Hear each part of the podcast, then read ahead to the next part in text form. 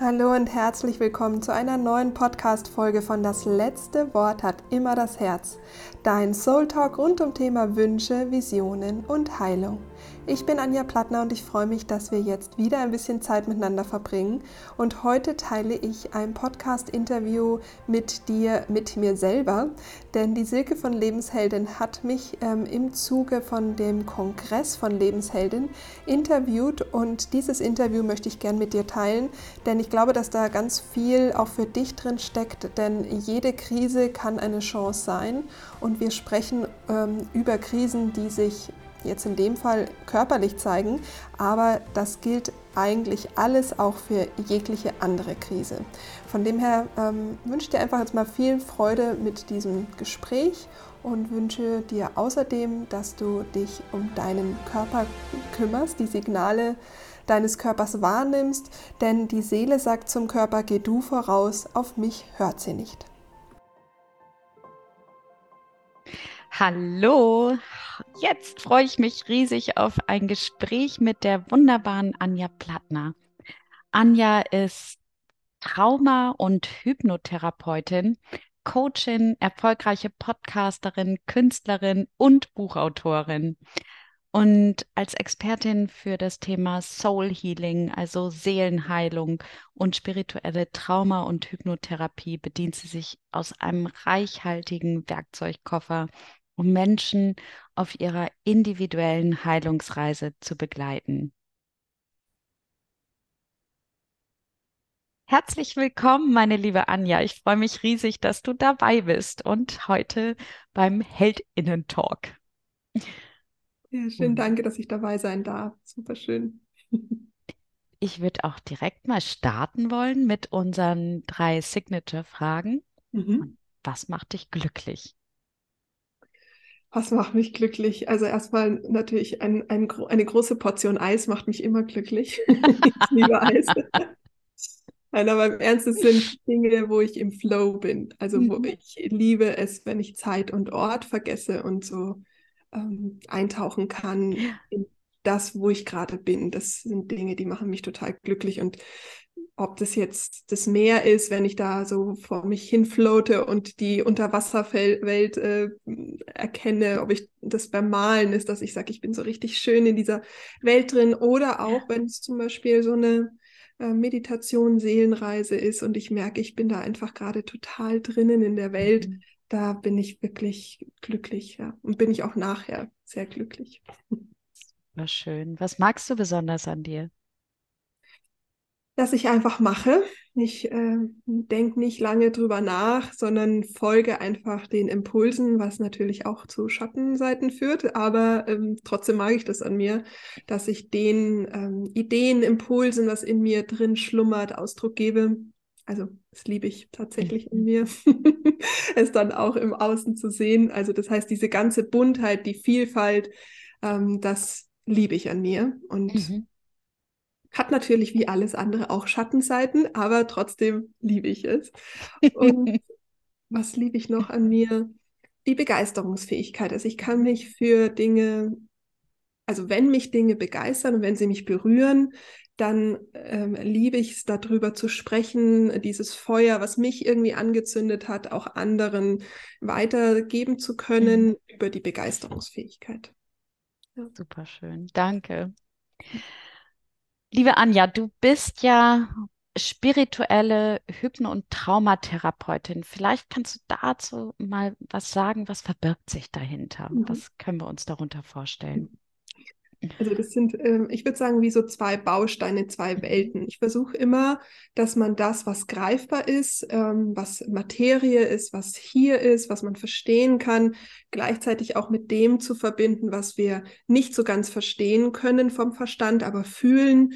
Also die Welt ähm, des, der Spiritualität, sage ich jetzt mal, die vielleicht irgendwo ein bisschen da oben nicht so greifbar ist oder so energetisch, aber auch mit dem Unterbewusstsein, also was wir in uns dann nicht unbedingt unbedingt so ähm, wissen, verstehen, wahrnehmen, weil wir es irgendwann mal weggedrückt haben.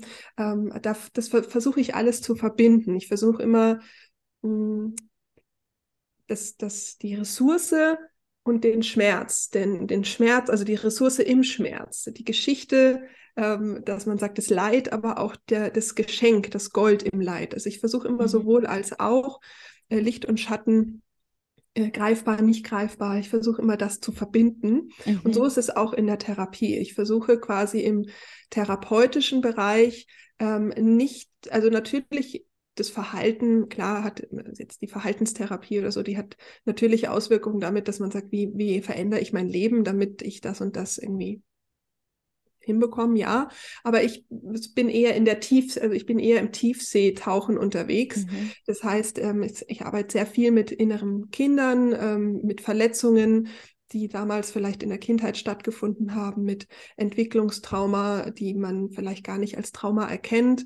Ähm, und da versuche ich in die Welt des individuellen Menschen einzutauchen, um zu verstehen ähm, oder mit den Menschen zu verstehen, was ist denn in deren Geschichte die Wahrheit und ist es wirklich so oder gibt es da auch eine andere, einen anderen Blickwinkel drauf? Ist da vielleicht eine Ressource draus entwickelt? Worden oder hat man das geschafft?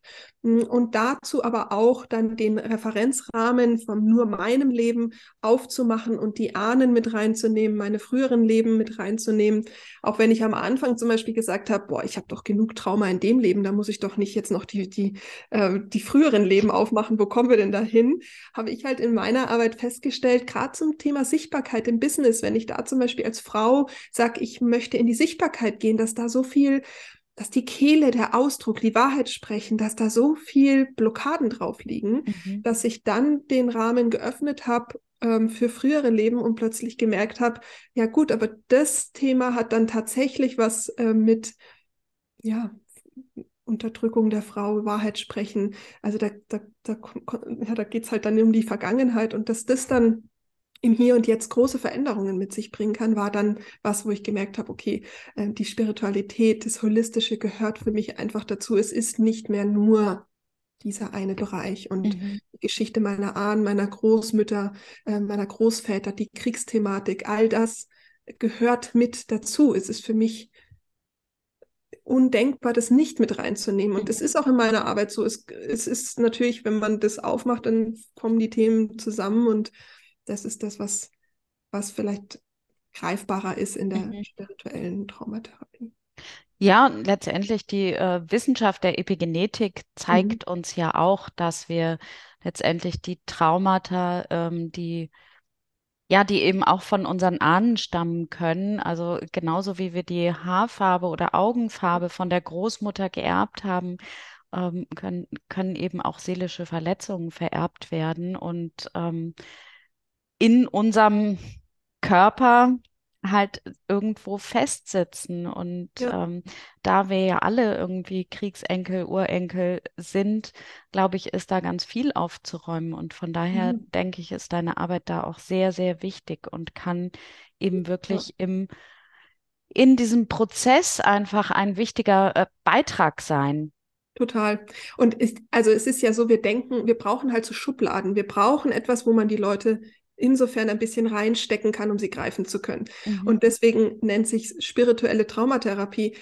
Aber an sich ist das alles die seelische Heilung. Es ist mhm. alles der Weg der seelischen Heilung. Und wenn Menschen immer versuchen, zum Beispiel zu sagen, boah, Anja, ich kann das bei dir gar nicht greifen, was du da alles machst, ja, das liegt daran, dass man ja auch den, die Seele an sich ja auch gar nicht greifen kann. Mhm. Und es ist halt einfach nur, dass wir aus, aus unserer Konditionierung immer in diesen Boxen halt denken. Mhm. Und ich will eigentlich gerne mit meiner Arbeit versuchen, dass wir diese Box halt aufweichen und uns öffnen für was auch immer für uns in Anführungsstrichen richtig ist. Mhm. So. Ja, und äh, du sprachst ja vorhin auch schon an, das Thema Unterbewusstsein. Ich meine, wenn wir, wenn nur 10, 15 Prozent unseres Seins sozusagen im Bewusstsein gesteuert wird und wir aber zu fast 90 Prozent ja. durch unser Unterbewusstsein einfach automatisch funktionieren und was auch da letztendlich im Laufe eines Lebens alles abgespeichert ist, das ist ja unglaublich. Und die Geschichten, die wir uns erzählen über unsere Vergangenheit, über Erfahrungen, die wir gemacht haben, da eben auch tatsächlich zu hinterfragen, ist das, ist das wahr? Ist das ja. wirklich, wirklich wahr? Und ja. da hinschauen zu können. Und ich glaube, auch da ist, kann es sehr hilfreich sein, sich tatsächlich jemanden von außen zu suchen, der der oder die einen da professionell begleitet.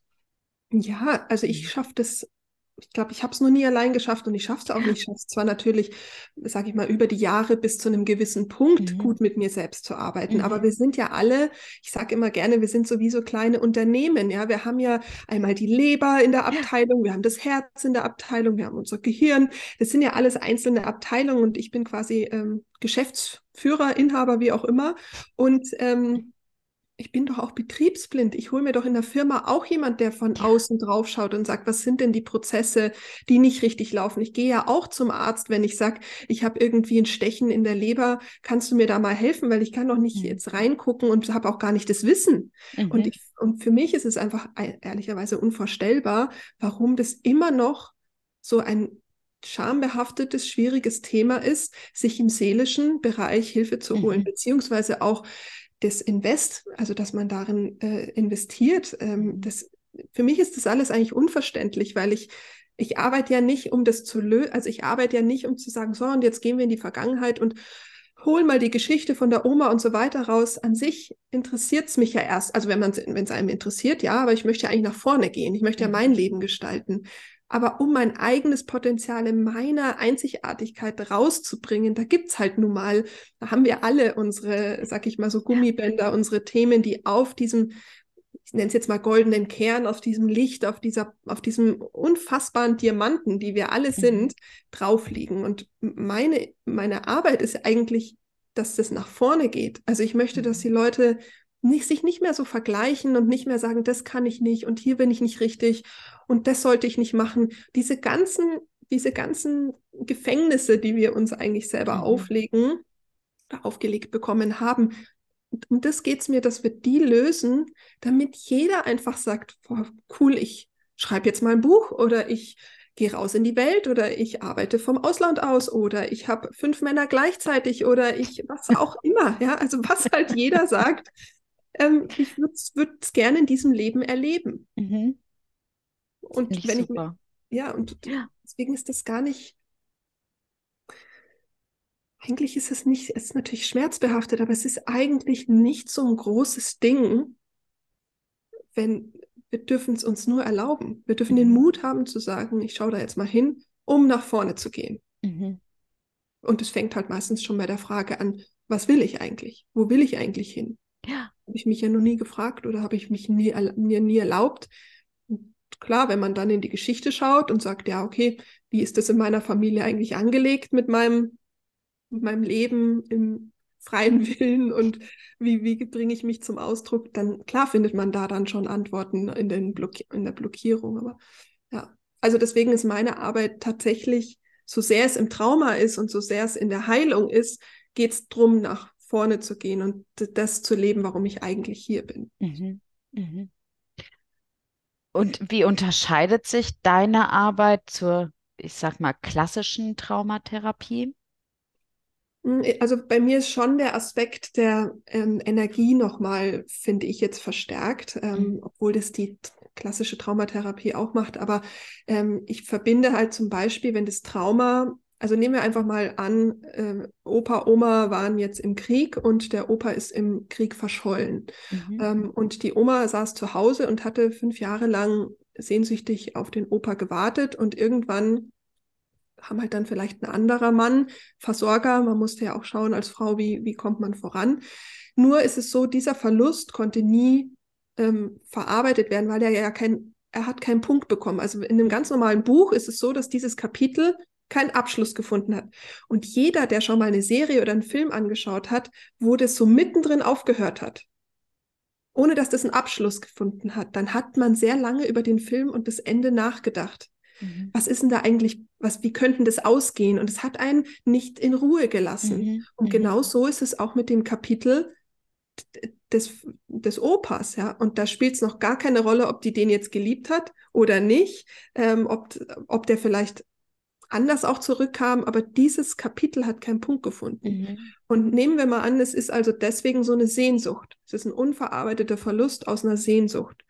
Und ähm, dieses Thema kann dann als Trauma, ist ja ein Trauma, weitergegeben werden, weil es nicht in dem System, also jetzt bei der Oma, integriert werden konnte, geheilt werden konnte und es brauchte natürlich Schutzmechanismen, um überhaupt weiterzumachen. Mhm. Das heißt, auch die Oma musste einen, nehmen wir jetzt einfach mal an, die Liebe zurücklassen, ähm, weil sonst hätte sie diesen Verlust auch gar nicht verarbeitet also verarbeiten können. Die hätten nicht weitermachen können, die hätte sich nicht um ihre fünf Kinder kümmern können.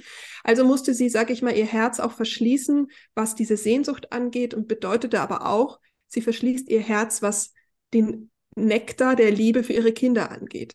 Und jetzt wachsen die Kinder zum Beispiel auf mit nicht genug Liebe, weil die Oma, also die konnte ja nicht mehr die Liebe so geben, weil das war ja ein Teil, um überleben zu können.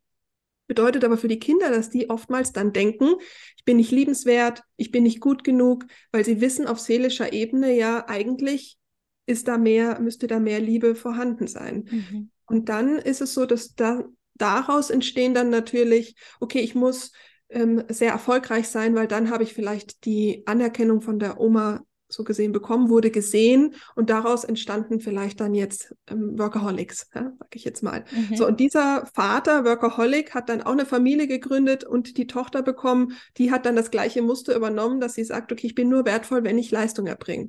Und das ist dann von mir aus jetzt eine, die Einzelschülerin, die aber dieses Kontrollthema hat, Leistungsthematiken und die eigentlich ihrem eigentlichen seelischen Plan wo es vielleicht was ganz anderes geht, mhm. ja, also vielleicht jetzt eine Künstlerin, ja, die dann eigentlich äh, sich selbst Ausdruck gibt, aber Kunst ist nicht etwas, wo man sagt, da ist schon eine Erfolgsgarantie dabei. Mhm. Das heißt, wenn dieses Programm ist von ich muss aber erfolgreich sein, damit ich Liebe bekomme, dann kann die ihrem Seelenweg, ich will Künstlerin werden oder ich bin künstlerisch begabt, wahrscheinlich gar nicht folgen. Und dementsprechend wird die Seele krank, weil diese Person, von mir aus jetzt heute, Geschäftsführerin von einer großen Firma ist und dann eben erkrankt weil die Seele krank ist, weil die da, mhm. wo die da ist, gar nicht ihrem Seelenplan entspricht. Und mhm. das Trauma kann sie selber nicht heilen, weil es ist ja gar nicht ihr Trauma. Und das ist die, würde ich jetzt mal sagen, der Unterschied zur klassischen Traumatherapie, weil ich dann eben mit dieser Frau jetzt zum Beispiel arbeiten würde, die in der Führungsposition ist, erkrankt ist. Wir würden, ähm, muss ja gar nicht erkrankt sein, sagen wir einfach mal, sie hat sie, sie ist kurz vorm Burnout, ist total unzufrieden, hat eigentlich alles, hat Familie, Erfolg, Geld, alles und ist aber halt irgendwie in sich leer. So. Und die würde dann jetzt zu mir kommen, wir würden arbeiten und dann würden wir bei der Oma landen und würden die Sehnsucht, diese treibende Kraft, die Liebe, was auch immer, das wieder heilen bei der Oma, zurückgeben, weil das ist etwas, was wir tragen, was gar nicht unseres ist. Mhm. Ähm, und dadurch ist dann sag ich mal, wie so eine Art Nullpunkt. Dann ist erstmal so, dass ich sage, okay, jetzt bin ich mal bei mir. Und das ist wie so mhm. eine Art Reset, weil ich kann von da aus dann neu mein Leben gestalten. Mhm. Aber das war ja vorher gar nicht, weil ich musste ja einem gewissen Muster folgen. folgen. Genau, und da entsteht dann erstmal Raum. Und hier würde jetzt zum Beispiel die Verhaltenstherapie sehr gut greifen, weil man kann dann neues Verhalten ähm, aneignen. Mhm. Ja, aber es würde natürlich vorher, wenn ich die Trauma nicht integriere, nicht so leicht integrierbar sein, weil du müsstest so, so ein Verhalten mit so viel Kraft umprogrammieren. Mhm. Mhm. Ähm, und so kann das einfach fließen, weil eine neue Energie im System ist, also deine. Mhm. Genau das mal so vielleicht so plak also wirklich jetzt plakativ, aber ich finde, ja. so an Geschichten kann man es ein bisschen leichter greifen. Ja, und ich finde, du hast das sehr, ähm, ja, tatsächlich sehr bildlich und sehr verständlich ähm, erklärt. Und ich kann das aus eigener Erfahrung sagen, ähm, was das verändert, dass es nämlich tatsächlich eine ganz neue Leichtigkeit bringt mhm. und ähm, ja. viel mehr Raum schafft, tatsächlich ähm, ja die oder der zu sein, der man, der man eigentlich sein ja, total. Möchte was, auch, ja. Ja, und das ist auch etwas, was ein bisschen Zeit braucht, also eine Zeit in der Integration. Das passiert mhm. zwar schon so, dass man von heute auf morgen manchmal einen Unterschied merkt, aber ich sage immer, das sind so wie Reprogrammierungen in den Zellen mhm. und bis das dann, also wir in so einer Arbeit säen wir neue Samen, ja, ja. und Vorher hast du vielleicht Samen gesät, aber der Acker ist sauer, da kann nichts wachsen, weil da mhm. ist halt irgendeine andere Energie drin, sag ich jetzt mal, die den Acker sauer werden lässt.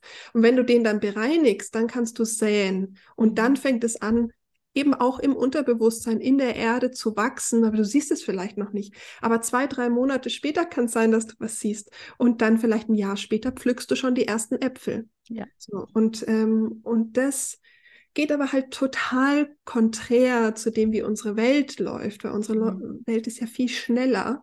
Ähm, und ja, sich da einfach auch den Zeit, die Zeit zu geben von dieser Heilung. Es passiert, also wenn man natürlich 30 Jahre lang ein bestimmtes, eine bestimmte Schutzstrategie aufgebaut hat, weil halt zum Beispiel jetzt in der Kindheit ein Trauma war, dann ist das ja nicht so, auch wenn man das jetzt dann löst, dass man dann sagt, okay, ich gebe mir halt auch eine gewisse Zeit, um das, was ich 30 Jahre aufgebaut habe, natürlich auch in meinem Leben zu integrieren. Es mhm. dauert jetzt zwar keine 15 Jahre, aber halt nicht jetzt nur zwei Tage. Ja. Ja, und ich glaube, da darf man auch gar nicht so an Heilung im klassischen Sinne denken, also was, was man jetzt da darunter versteht, so ich, ähm, ich, ich operiere dich oder ich, ähm, ich bin Arzt und bringe dich in die Heilung, sondern eigentlich ist es eine Begleitung auf dem Weg ja. der Entwicklung, der Persönlichkeitsentwicklung.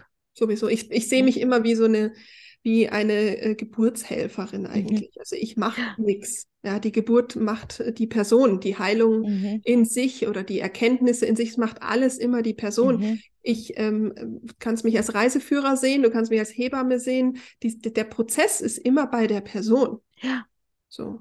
Und ähm, ich glaube, dass das tatsächlich ganz wichtig ist, sich auch selbst dadurch zur Expertin ernennen mhm. zu dürfen. Ja, also mhm. das finde ich auch ganz wichtig, dass wir immer auf die anderen hören, dass die den Rat haben, die wissen, was für mich richtig ist und sich mhm. davon zu verabschieden. Niemand weiß, was für dich richtig ist. Die können dir immer auch nur Inspirationen geben, aber am Ende sagt deine Intuition, dein System, ja, das geht mit mir in Resonanz, das ist gut für mich oder mhm. nicht. Aber also deswegen bist du am Ende immer Experte, Expertin für dich.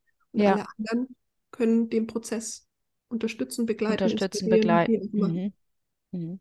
Wie können denn Betroffene überhaupt erkennen, dass sie ähm, ein Trauma haben oder dass Traumata ähm, ja ihre, ja, sie be beeinflussen? Mhm. Also erstmal glaube ich, dass man den, diesen schlechten Ruf, den ein Trauma hat, äh, erstmal ähm, ja. Mm, wegnehmen darf, weil in mhm. mir ging es so, als ich davon, ich habe da immer gedacht, das muss immer gleich so was Großes sein. Das mhm. muss dann, da geht es um Krieg, äh, da geht es um Vergewaltigung, da geht es um Autounfall. Ja, das sind natürlich auch alles Trauma, aber es gibt auch Trauma, ähm, die, die würde man nie in die Kategorie Trauma stecken. Ähm, trotzdem sind sie eine traumatische Erfahrung, eine traumatische Zeit für hm, sage ich jetzt mein sechsjähriges Ich. Ja, also okay. jetzt mal ganz klassisch ist für mich eine, also in die Schule, also bei mir war zum Beispiel traumatisch, die in die dritte Klasse zu kommen, weil die erste, zweite, die war noch so, weißt du, war noch so Kreativität, da hat man noch spielerisch gelernt. Und dritte fing dann schon das an mit diesem Druck und Gymnasium und Übertritt und so weiter. Und da war das für mich dieses System mit meiner Buntheit, mit dieser Fantasie jetzt plötzlich so so boxmäßig zu denken, traumatisch, aber das hat natürlich damals keiner erkannt. Ich bin ein äh, hochsensibles Kind gewesen, aber schon sehr groß, kurze Haare, wirkte immer tough. Das hat natürlich, klar hat meine Mutter das schon gewusst, aber die wusste ja damals jetzt auch nicht, was in meiner Innenwelt mit Schule äh, mhm. vor sich geht. Wie soll wie es auch sein? Ja. Ähm, es, natürlich war die da und hat auch alles richtig gemacht, aber es geht darum, zu verstehen, dass ein sensibles Kind im, in der Schule halt zum Beispiel auch Schwierigkeiten haben kann, was sie selbst nicht mehr integrieren kann. Es ist mhm. zu viel Stress, zu viel Träume, zu viel Schlafstörungen und, und, und. Und das zum Beispiel ähm, würde man ja erstmal gar nicht als Trauma sehen. Und trotzdem hat es sehr starke Auswirkungen auf den Weit oder kann es sehr starke Auswirkungen auf das Leben haben. Und da geht es eben darum zu integrieren, also in meiner Arbeit jetzt zum Beispiel, der kleinen Anja äh, in der dritten Klasse zu sagen, du, das ist echt nicht einfach und ich sehe dich da auch. Ähm, mhm. Und das ist, hat nichts mit dir zu tun, dass du falsch bist, dass du dumm bist, mhm. dass du dich nicht richtig ausdrücken kannst, sondern deine Welt sind Bilder. Deine Welt ist, ist dieses Fühlen, magische Märchen. Würde man jetzt in der Schule Märchen er erklären, wärst du eine Einserschülerin aber jetzt natürlich nicht in diesem A, B, C, was heißt denn das eigentlich? Ja? Mhm. Und als zum Beispiel bei mir, ich dann damals beim Heilpraktiker war und der mir Geschichten zu den Alphabet, also zu den Buchstaben erzählt hat, konnte ich innerhalb von einer Stunde das Alphabet aufzählen. Vorher habe ich Wochen, Monate Schwierigkeiten mit dem Alphabet gehabt, weil es halt nicht meine Sprache war. Mhm. So, und das zum Beispiel ist halt total wichtig, dann mit dem inneren Kind zu arbeiten und zu sagen, du musst dich nicht beweisen, du musst nicht erklären, dass, also mit dir ist alles richtig. So, Mhm. und das kann dann schon eine Integration sein von einem Aspekt, der vielleicht zu einem Glaubenssatz geführt hat. Mhm. Und das ist dann ähm, für ein fühliges Kind schon eine traumatische Zeit. Nicht ein einziges Erlebnis. So. Und ähm, ja, und da so- kann man sich erstmal ein bisschen davon verabschieden, was dieses, dass das Trauma so was Großes, Schlimmes sein muss. Mhm. Wie man das jetzt rausfindet, ist natürlich wieder eine etwas schwierige Geschichte, würde ich sagen, weil ähm, da erstmal gibt es natürlich wieder verschiedene Stufen. Ich sag mal so, diese ganz tiefen, tiefen, auch jetzt Ahnentrauma oder frühere Leben, die sind, also ich schaffe sie nicht alleine zu finden. Wenn es jemand schafft, ist es großartig, aber ich bin dann halt betriebsblind und ähm, Mhm. brauche da den Spiegel von außen. Ähm, aber an sich erstmal jetzt zum Beispiel kollektive Trauma kann man äh, an, äh, finden, indem man sich mal diesen roten Faden in dem Familiensystem anschaut. Mhm. Also wenn jetzt zum Beispiel die zum Thema Krebs, zum Beispiel, wenn jetzt die Oma Krebs hatte, die Uroma Krebs hatte, die Tante Krebs hat, dann ist da ja so ein roter Faden.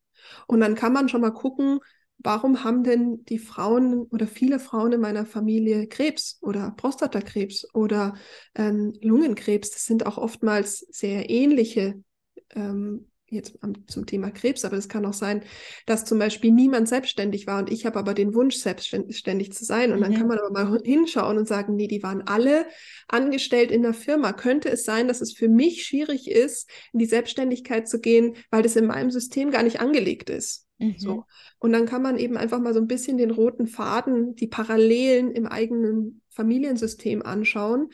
Weil wir dürfen halt nicht vergessen, wir haben 50 Prozent Vater, 50 Prozent Mutter, Mhm. 25 Prozent Großeltern. Und die Geschichte ist ja jetzt, es geht bis zu sieben Generationen hoch. Und wenn man sich einfach da mal so anschaut, kann das sehr, sehr heilend tatsächlich sein, Mhm. ähm, ohne dass man jetzt vorher denkt, ich brauche das. Aber zum Beispiel bei mir war es so mit der Kreativität, mit dem, mit der Kunst rauszugehen, war für mich, obwohl ich also ein nicht so greifbares Gefühl und trotzdem habe ich immer so gemerkt, so, "Hm, nee, das ist mir, ist mir irgendwie ein bisschen suspekt, ich weiß nicht. Und ich bin dann in die Geschichte gegangen und es gab in meinem Familiensystem einen, eine- einen Künstler, der natürlich zu Kriegszeiten oder Vorkriegszeit nicht frei seiner Kunst nachgehen durfte, weil man, da wär, es war halt gefährlich, wenn man halt, ähm, hätte man mit starken Konsequenzen leben müssen. Ja. Also ist es doch irgendwie auch wieder nachvollziehbar, dass dann diejenigen, die im Familiensystem das Gen der Kreativität mitbekommen haben, das auch so ein bisschen einen Deckmantel hat, sich voll der Kreativität frei Ausdruck zu geben, kann gefährlich sein. So. Und so kann man so mal ein bisschen gucken. Es hat halt ganz viel mit Achtsamkeit zu tun. Was schlummert in einem und wo ist immer so ein bisschen eine, eine Hürde? Ähm, und sich eben auch mal einfach neutral zu betrachten und alles mal so 360 Grad, ist es wirklich so? Warum Mhm. fühle ich das? Warum erlaube ich mir das nicht? Warum habe ich jetzt ein schlechtes Gewissen, wenn ich als Mama um 14 Uhr sage, ich lege mich jetzt eine halbe Stunde hin? Warum habe ich dann ein schlechtes Gewissen? Und völlig wertfrei, einfach mal zu fragen, warum ist es Mhm. so? Und dann kann man da tatsächlich, also, und das ist eben wichtig, jede Geschichte ist individuell. Man kann nicht von plakativ, das Mhm. ist, ist so oder so, sondern man muss wirklich bei jeder einzelnen Person den Faden nehmen Ja. und sagen, ah, okay, ah, spannend, in deinem System ist das schlechte Gewissen, weil die Oma, Uroma sich das eben als Alleinerziehende mit acht gar nicht leisten konnte. So, da ist der Glaubenssatz, du musst immer schaffen, ansonsten, wie auch Mhm. immer. Ja. Mhm. Ja, das äh, ist total spannend, was du gerade sagst, da tatsächlich hinzuschauen. Ähm, sind das eigentlich, ähm, ja, vielleicht auch Rituale, Muster, ähm, die, ich übernommen habe, einfach weil es in unserer Familie immer so gemacht wurde? Genau. Ähm, und äh, oder wo vielleicht meine Eltern auch gesagt haben, das macht man nicht. Ja. Oder ne, wir haben uns so und so zu verhalten und ähm, wir Also dürfen nicht deswegen- über unsere Gefühle sprechen vor anderen Leuten oder, ne, also da gibt es ja tausenderlei Dinge, die Total. uns prägen und ähm, wo wir hinschauen dürfen, ist das eigentlich von, glaube ich das eigentlich wirklich? Genau. Ja. Und da kommen wir natürlich zu, auch zu den, also auch dieses Hinschauen zu allen Emotionen, ob das Scham ist, ob das ähm, äh, Schuld ist, Vergeben, Verzeihen, das sind alles, also wenn man es einfach aus einem anderen Blickwinkel mal sieht und sagt, wenn alles Energie wäre, ja, und ich aus dem, ich nehme immer so gern das Bild von diesem Käse, ich bin so ein frisch, frischer, toller Leib Käse und ich strahle in meinem Geld, Gelb und ich bin richtig lecker und alles ist gut. So, und so komme ich eigentlich jetzt, sage ich mal, auf die Welt.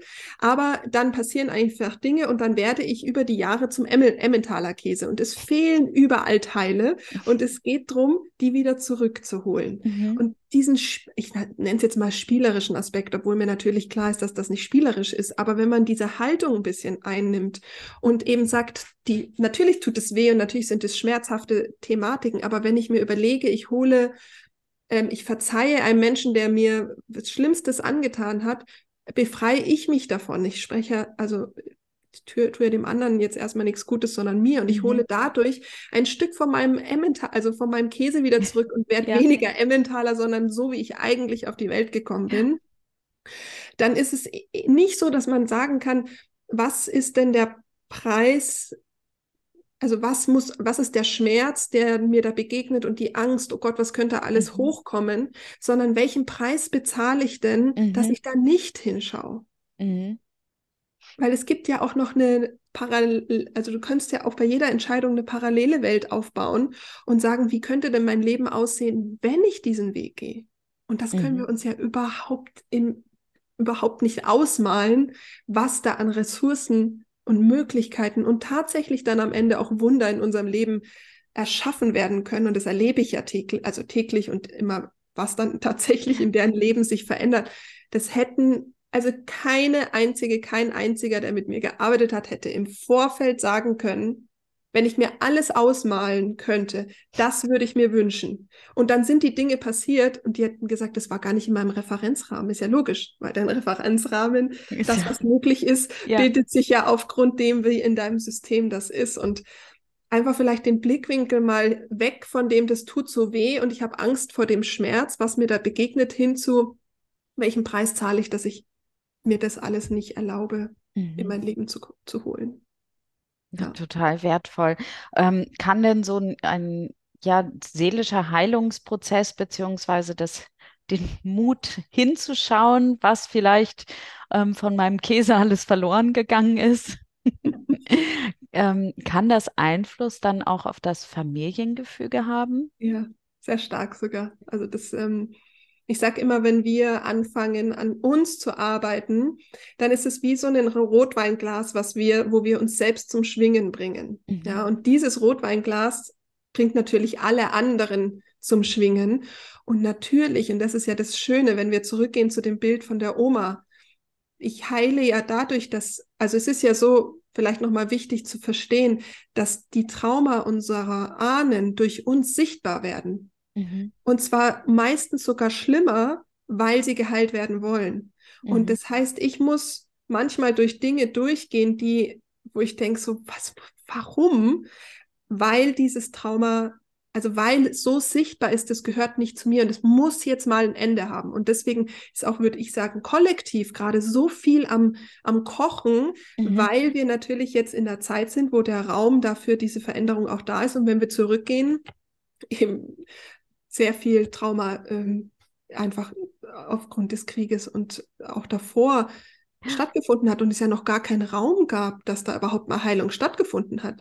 Und das heißt, es ist natürlich auch kollektiv zu sehen und hat natürlich Auswirkungen auf System, auf Jobs, auf Geld, auf alles. Und wir Mhm. können aber nur anfangen, indem wir im, in der Innenarbeit beginnen. Und das hat natürlich dann Auswirkungen auf mein Familiensystem und kollektiv und eben auch, indem ich den Schmerz meiner Oma erkenne und sie auch achte dafür, dass sie ihr Herz verschlossen hat, damit es weitergeht, ändert sich ja, das ist ja dieses Reframing, dann sehe ich ja das aus einer ganz anderen, mhm. aus einem mhm. ganz anderen Blickwinkel und kann auch insofern vielleicht meiner Mutter oder meinem Vater oder was auch immer verzeihen, dass er mir das nicht geben konnte, weil er das war einfach Teil, dass es weitergehen konnte. Mhm. Und das bringt ja so viel Erleichterung in meinem System und natürlich dann auch im System meiner Mutter, Onkel, was auch immer. Ähm, und dann bringt es auch Heilung im Familiensystem, ja. Also Heilung, Erleichterung, nennen wir es mal. Äh, ja, ja, genau.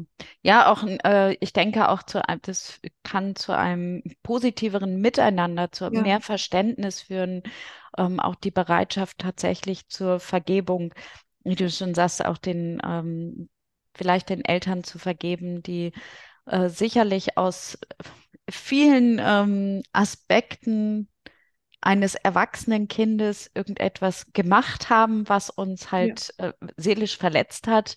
Und mhm. ähm, dann eben auch zu erkennen, auch unsere Eltern waren eigentlich, es sind seelisch verletzte Kinder Natürlich. gewesen und haben auch da nach ihrem besten Wissen und Gewissen gehandelt. Ja. Ähm, und konnten es aus ihrer Situation heraus nicht anders. Und wir haben ähm, damit die Chance, es ähm, ja besser zu machen, ein, neue Erkenntnisse für unser Leben zu gewinnen und tatsächlich uns ähm, für, für diesen für diesen ganzen Käse zu öffnen und ähm, also nicht ja, den, ich glaube sogar, dass nicht den Käse zu öffnen, sondern da wieder das Bild des Käses. Ja.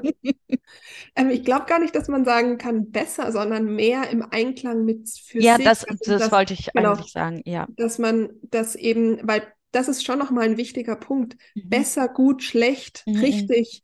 Das ist ja etwas, was ganz stark in unserer Gesellschaft gelebt wird. Ja. Aber es gibt, also es gibt keine, äh, es gibt nur eine individuelle Gebrauchsanleitung für mhm. dich. Und vielleicht ist das auch was, wo du vorher gesagt hast, was können die Leute denn tun?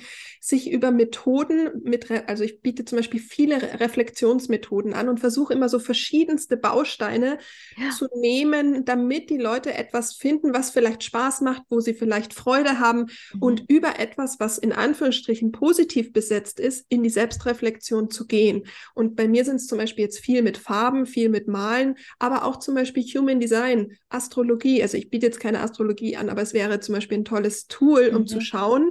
Ich schaue mir mal an, wie ich eigentlich hier mit welchen Ressourcen und Kräften und so weiter und Seelenauftrag und was auch immer ich eigentlich auf die Welt gekommen bin. Und nehmen wir mal an, dass da mh, hm, eben steht, deiner Seele Ausdruck geben und es mit Menschen teilen. Ähm, und du merkst, ich kann mir selbst gar keinen Ausdruck geben, dann könntest du darüber sehen, ah, okay, da gucke ich mir jetzt aber mal das Thema Ausdruck in meiner Familie an. Oder mach halt vielleicht mal eine Reinkarnationshypnose und schau mal an, was hat denn Thema Ausdruck mit meinem früheren Leben zu tun. Also auch so eine Neugier entwickeln. Und ich mhm. finde, wenn man diese Neugier, die Freude, dieses Spielerische, wenn man diese Ressourcen in die Traumaarbeit mit reinnimmt, dann, dann bekommt es auch was sehr Lebendiges und nicht mehr sowas, was so eine Ohnmacht hat. Mhm. Und nicht mehr nur so einen, das bin ich und das hat, wurde mir immer erzählt und das bin ich, sondern neu rauszufinden, ist das alles wirklich so? Was, diese Neugier und das sind solche tollen Ressourcen, die dann, die ich an meiner Seite habe, um den Weg gehen zu können. Ja. Ja, total schön. Du hast es vorhin ganz schön zum Ausdruck gebracht, eben, ja, dieses, ich bin dann im Einklang oder kann viel mehr in den Einklang mit mir selbst kommen. Und ja. äh, das finde ich ist unglaublich schön und ich glaube, das ist ja auch die Sehnsucht, die wir alle haben und wo wir letztendlich alle irgendwann so uns die Frage stellen, ist das überhaupt das Leben, was ich leben möchte? Und ich denke mal, so eine, eine Krebserfahrung ähm, ist wahrscheinlich für viele dann halt auch der Moment, ähm, wo sie tatsächlich hinterfragen, was wie möchte ich eigentlich auch den Rest meines Lebens ja. leben und im Einklang mit mir selbst sein? Ja, und natürlich macht es Angst. Ja, also ich sag mal, dieser Raum, mhm. wenn ich den entrümpelt habe und da sitze ich jetzt in so einem weißen Raum, der kann erstmal Angst machen, den neu mhm. zu gestalten. Ja, mhm. und das ist vollkommen, vollkommen okay. Man kann überfordert sein, ist auch vollkommen okay. Wichtig ist nur, dann eben zu sagen, okay, wenn jetzt dieser Raum ganz weiß ist und ich habe das jetzt mal eine Weile auf mich wirken lassen, dann gehe ich mal in den Farbladen und dann nehme ich halt mal Farbproben und schaue, wie gefällt mir denn Grün an der Wand, wie gefällt mir denn Blau an der Wand, wie gefällt, gefällt mir das überhaupt, welche Bilder mhm. ähm, möchte ich da, was möchte ich in diesem Raum überhaupt tun, wie will ich leben? Und sich das zu erlauben, sich das auch erstmal für sich rauszufinden, das finde ich einfach ganz wichtig und nicht in dieser, ja, vielleicht auch schon Vielleicht auch nochmal dieses Thema Kontrolle, dass ich genau wissen muss, wie dieser Raum denn jetzt aussieht, wie mhm. mein Leben aussieht, sondern dass ich mir erlaube, dass mein Lebensweg im Gehen entsteht und nicht ich schon alles sehen muss, sondern dass ich das im Gehen rausfinde. Mhm. Und ähm, da sind, also klar sind wir da bei ganz, ganz vielen Themen, wenn es um, wenn es darum geht, dass die Seele zum Körper sagt, geh du voraus, auf mich hört sie nicht. Ähm, und der Körper dann eben Signale gibt, da sind wir natürlich dann schon an einem, an einem Punkt, wo man hinschauen muss, also sollte, weil da ist halt dann der Ruf schon sehr laut. Mhm. So. Und da dann tatsächlich, und da nehme ich gerne den Wort, das Wort radikale Selbstverantwortung, weil da geht es nicht mehr nur um ein bisschen Selbstverantwortung, sondern da geht es dann wirklich darum zu sagen, okay, I'm all in. ähm, ich, ich, ich bin da und ich, ähm, und ich öffne mich für alle Wege vielleicht oder mhm. für, ähm, ja, und ja, also ich. Ja, alle Wege, alle Optionen, die sich mir zeigen. Also ja. was ich äh, vielleicht, was ich und mein Körper vielleicht brauchen könnten, genau. um ähm, tatsächlich ja in die, in, in eine, in eine ähm, langfristig meinen Weg gehen zu können, sagen wir es mal so. Ja. ja. Und was ich auch wichtig finde, ist ähm, Inspiration. Und zwar mhm. Inspiration von, und das ist hier, deswegen ist ja euer Buch auch so schön, von Menschen, die den Weg vielleicht schon vor mir gegangen sind, die mhm. auch schon in einer Krise gesteckt sind und die das daraus geschafft haben. Ja. Was haben die Menschen denn getan? Was hat, hat für die funktioniert? Mhm. Ähm, dass zum Beispiel auch eine, äh, eine Diagnose kein also, dass man auch eine Diagnose insofern in Frage stellen darf, um zu sagen, okay, für den Moment ist es so. Aber ich habe es ja in der Hand und das sind dann eben da auch die Frequenz, die reinzunehmen, zu sagen, worauf richte ich den Fokus? Ist es Hoffnung? Ist es Liebe? Ist es äh, Vertrauen? Und es ist natürlich, also ich maß mir nicht an zu wissen, wie man sich in der Situation fühlt, aber ich klar, also ich schaue zum Beispiel sehr viel Filme, sehr viel Geschichten an und um da einfach auch so ein bisschen in die, in die Welt, vielleicht in diese Gefühlswelt dann auch einzutauchen, wenn jemand ähm, jetzt zum Beispiel mit einer Diagnose oder in einer Krise ist ähm, und andere Blickwinkel aufzuzeigen. Also, dass es nicht nur das gibt, sondern auch andere Facetten. Mhm. Und ich kann mir zum Beispiel vorstellen, dass wenn ich jetzt zum Beispiel sage, ich müsste ähm, ich müsste Chemotherapie und ich müsste da sitzen.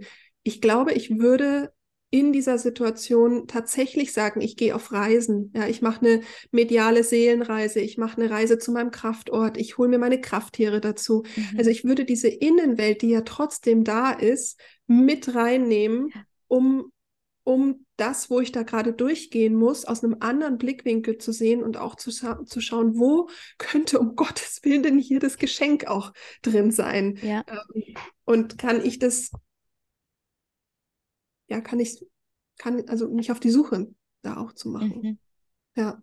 Und was ich zum Beispiel, ein Punkt, was mir ganz wichtig ist, ich habe ähm, im Kinderkrebszentrum, ich glaube 2016, 17 ähm, Workshops ähm, gegeben der, bei der Caritas, um zu spenden, ähm, im Sinne von, ich spende jetzt Workshops, weil man da einfach einmal was anderes machen kann, für die Kinder, die ähm, eben, also für krebskranke Kinder. Und was da ganz spannend war, dass an einem Tag es so heiß war, dass die Kinder nicht äh, in, diese, ähm, in diesen Kursraum kommen konnten, aber die Geschwisterkinder. Und das heißt, ich habe dann einen Workshop mit Geschwisterkindern gemacht, die ja gesund sind, aber die trotzdem in dem Feld sind. Und da war es zum Beispiel so wichtig zu erkennen, dass die Geschwister, was die Geschwisterkinder für Trauma erfahren, weil sie sich selbst zurücknehmen natürlich, weil sie selbst nicht ähm, natürlich nicht betroffen sind ähm, mit der Krankheit und dadurch ihr selbst auch nicht leben können. Und, ähm, und das war zum Beispiel eine Erfahrung, die ich ganz wichtig finde, wenn es um Kinder geht, dass auch die gesunden Kinder den Raum bekommen, dass die die Aufmerksamkeit bekommen, dass die Freude leben dürfen, dass die sich die Erlaubnis zu geben, ich darf auch Freude empfinden, obwohl mein Bruder, meine Schwester krank ist. Ja. Das sind so, also das zieht halt viel, viel größere Kreise ähm, und sich damit dann auch zu beschäftigen, zum Beispiel, ist Thema Schuld, Überlebensschuld. Da sind so viele, so mhm. viele ähm, Aspekte drin. Und wenn man darüber aber spricht ähm, und auch den Raum gibt, dass man darüber spricht und auch über Ängste und Scham und sonst was spricht, ich glaube, mhm. da entsteht auch schon ganz, ganz viel Leicht, äh, Leichtigkeit. Ja, ganz wertvoll, was du jetzt gesagt hast, weil das ist tatsächlich auch so ein, ein Thema, ähm, was viel zu wenig Raum bekommt. Ne? Also gerade wie geht es Geschwisterkindern, wie geht es ähm, anderen auch im Familiensystem, ähm, die eben nicht betroffen sind und gleichzeitig eben mit betroffen sind und ja. daher dann doch auch betroffen. Ja, genau. Und mhm. für die ist die, für, für alle, die in dem Kreis mit drin sind, ist es eben so wichtig, auch hier in, äh, in die Ressourcen auch zu gehen. Mhm. Also und Freude ist nun mal eine wichtige Ressource. Und es bringt niemandem was, völlig egal wer, ob jetzt in der Krise, nicht in der Krise. Wenn wir in die Sonne in uns, wenn die nicht voll scheinen kann, dann hab, dann kann ich ja mit dieser Sonne nicht anderen Menschen auch Licht und Wärme schenken, sage mhm. ich jetzt mal. Und deswegen ist es so wichtig, put your mask on first, völlig egal wer. Es ist wichtig, erst Sauerstoff für sich zu haben und dann den Sauerstoff mit anderen zu teilen. Mhm.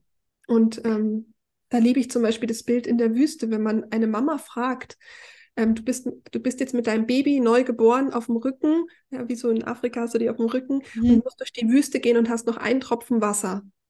Wem gibst du diesen Tropfen Wasser? Und 90 Prozent der Mamas sagen natürlich meinem Kind. Aber wie soll, also es brauchst du als allererstes. Und dieses mhm. Bild, sich immer wieder ähm, Hormone hin oder her und alles hin oder her. Ich bin, es ist einfach ganz wichtig, dass wir uns an erster Stelle stellen und mhm. daraus die Kraft haben, um uns um andere zu kümmern. Und das betrifft natürlich auch ähm, alle, die jemanden im Familiensystem, Freundeskreis, was auch immer haben. Und deswegen ist es wichtig, die Freude auch im Leben auch zuzulassen, trotz Schwere. Vielen Dank, liebe Anja. Das war ganz, ganz wunderbar. Hast du zum Abschluss vielleicht noch eine Botschaft, etwas, was dir auf dem Herzen liegt, was du unseren Zuschauenden gerne mitgeben möchtest?